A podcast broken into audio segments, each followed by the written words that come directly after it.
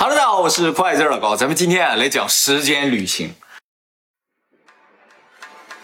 在二零一五年十月二十一号的时候，谷歌的推特账号突然间流出了一个文件啊，这个文件啊叫做“时间机器的设计图”。当时呢，整个网络都炸锅了，说哇，谷歌正在研究时间机器啊。这个设计书的第一页就写着“机密”两个字，就特别吸引人啊。汉字啊，两不 不是英文，对，两个字，不是一个字，机密一个字啊。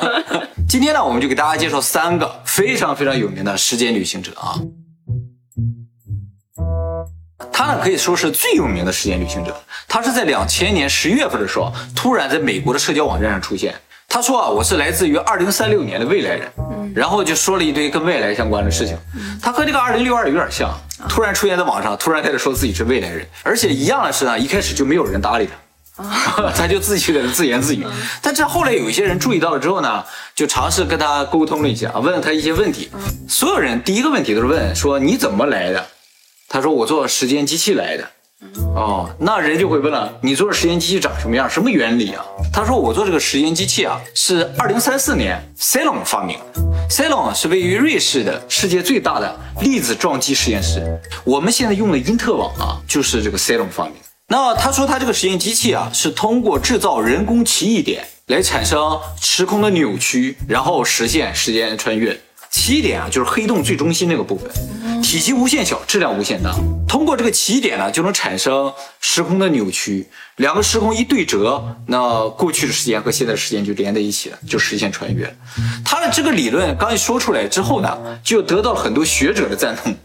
学者认为他，哎呀，你还懂点儿啊！而且他说啊，他这是个重力装置啊，启动一次很困难，一年啊也就能用两次。啊，他还特别强调啊，这个机器最大的难度其实并不在于穿越本身，嗯，他说最大的难度在于定这个坐标。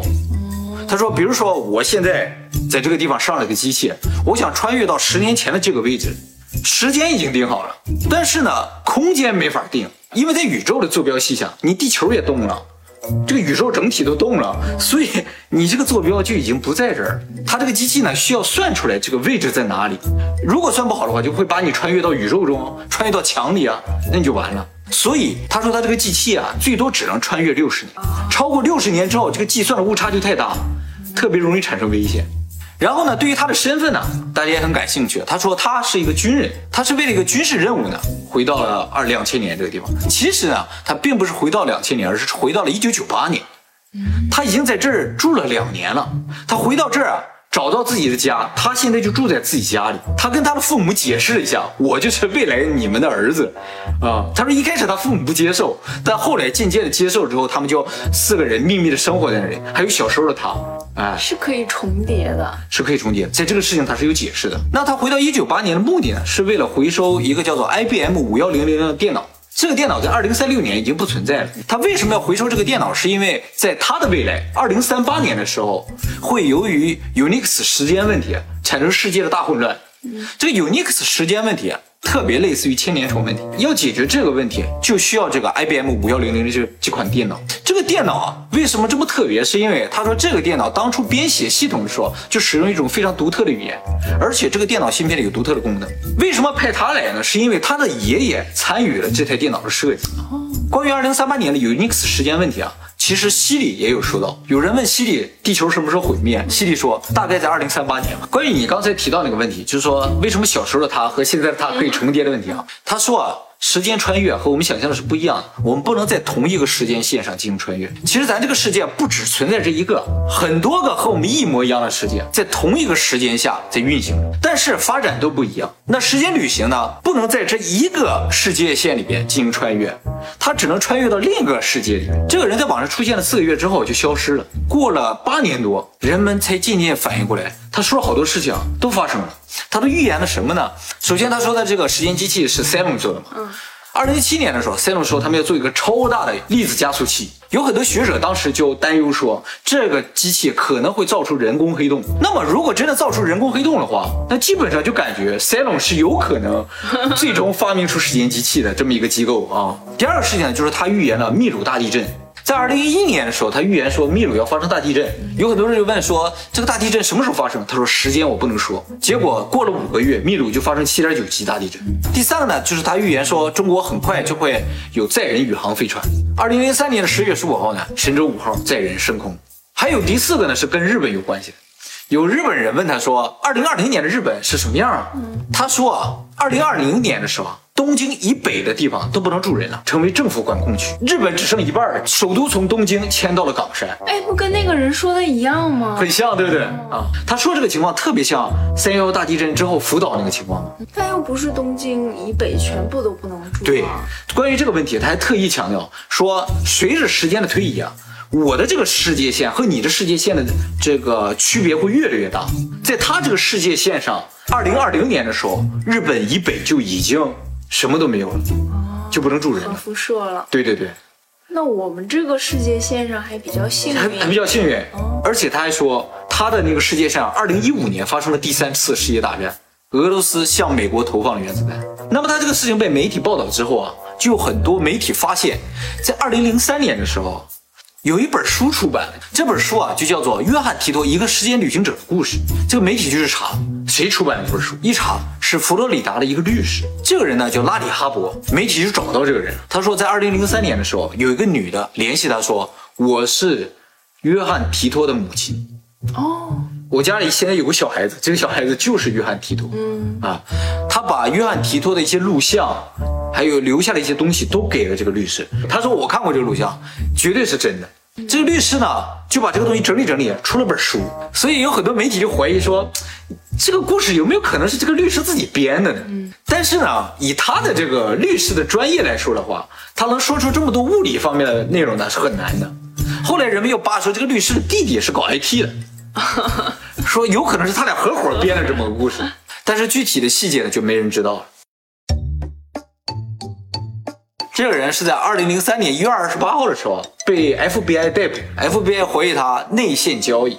什么叫内线交易啊？就是你提前知道了股市或者证券方面的一些消息，然后呢，提前就买了或者卖了一些股票，然后发大财。这种交易方式啊，是稳赚不赔的啊。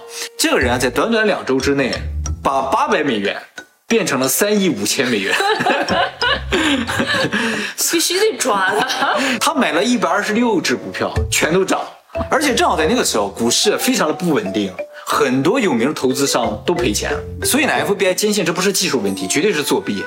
把他抓起来就审问他，他就说：“我其实是来自二二五六年的未来人。”可是你做的那个炒外汇的软件就是稳赚不赔啊？不是说稳赚不赔，就是赚的比例要比不赚的比例要高。就是你有足够的钱堆在里面的话，是一定会赚的。对，其实任何投资都是这样，只要你资金足够大的话。他说啊，他在未来调查了一下现在的这个股市情况，知道这时候要发生股市的震荡，然后呢，他就把所有涨的股票都记下来了，就回来了，准备靠这个发大财。对呀，买彩票多好呀！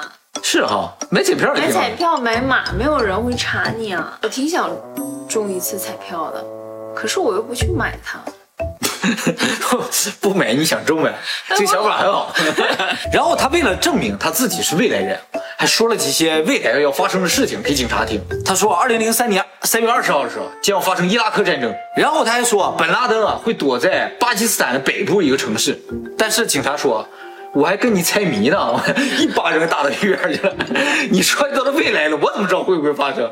就把他关起来了啊！结果过了没多久，有一个人花了一百万美金把他保出来。保出来之后，这个人就消失。他说的这几个事情其实都准的，就伊拉克战争肯定是准的。本拉登也确实在巴基斯坦北部的城市被发现，然后被炸死。对于这个事情呢，后来也有人进入了比较深入的调查，发现这个新闻最早。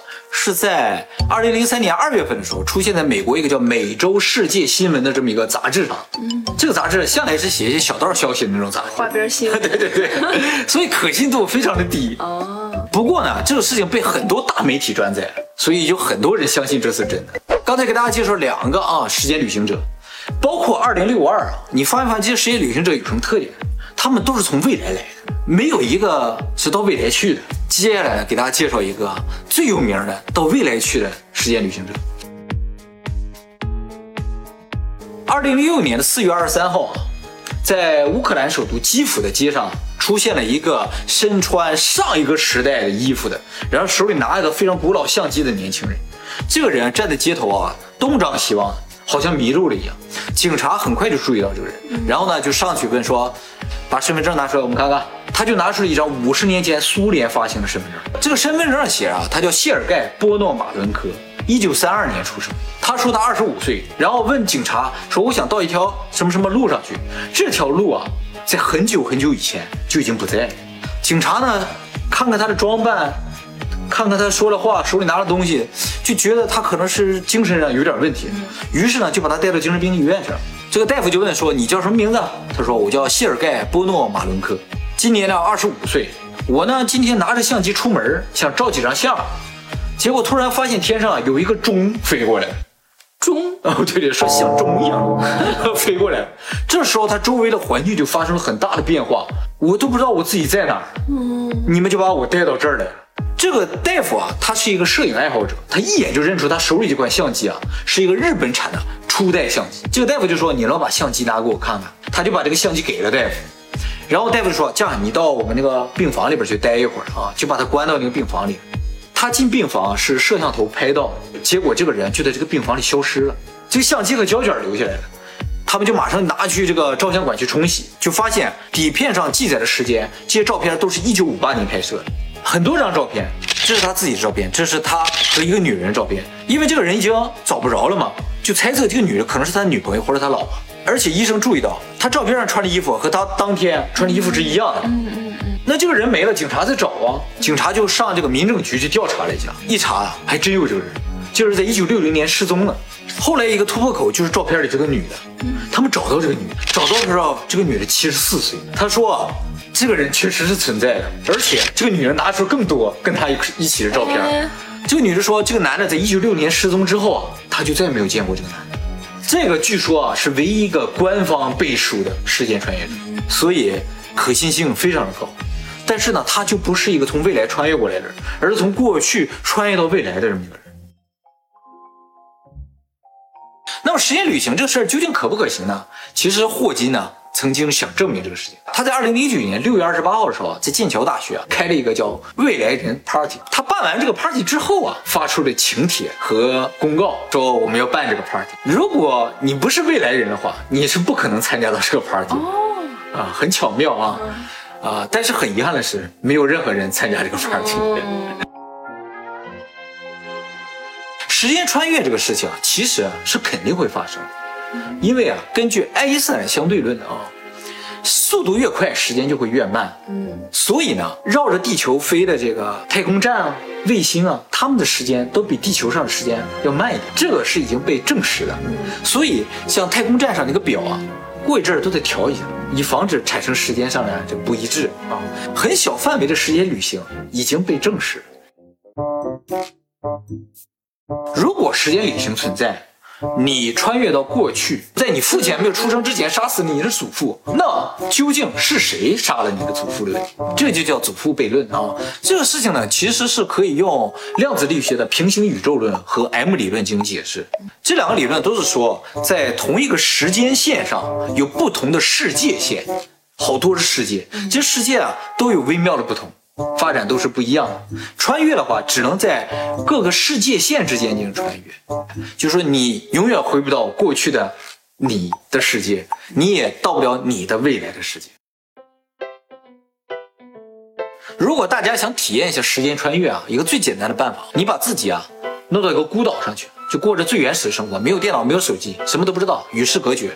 你过个十年再出来，你到大都市一看，哇！你说一万年后、十万年后、一百万年后，人们可不可能造出时间机器呢？嗯，应该会吧。如果一定会出现时间机器的话，那按理来说，那就应该有未来人回来。没有未来人回到现在这个世界的唯一的可能性，不是唯一可能，有很多可能性的啊。比如说，就人类还没有发展到创出时间机器的时候，就已经毁灭了。还有一种可能性呢，就是。其实时间旅行它只能是正向，就是只能往未来旅行。当然了，这个有些人也认为啊，时间这个东西根本就不存在，对，就不存在什么时间旅行，是不存在时间的。这你都知道？时间是给人套的一个枷锁，只有人才在乎时间。那你现在是作为妙见神在说是吧？在我们那个领域啊，啊，是不 care 时间这个事情的。哦，这这是专门来限制我们的。对，它像一个结界一样，那有没有什么方法能突破这个结界呢？突破结界的唯一方法，唯一方法啊。在以后的视频里会为大家揭晓。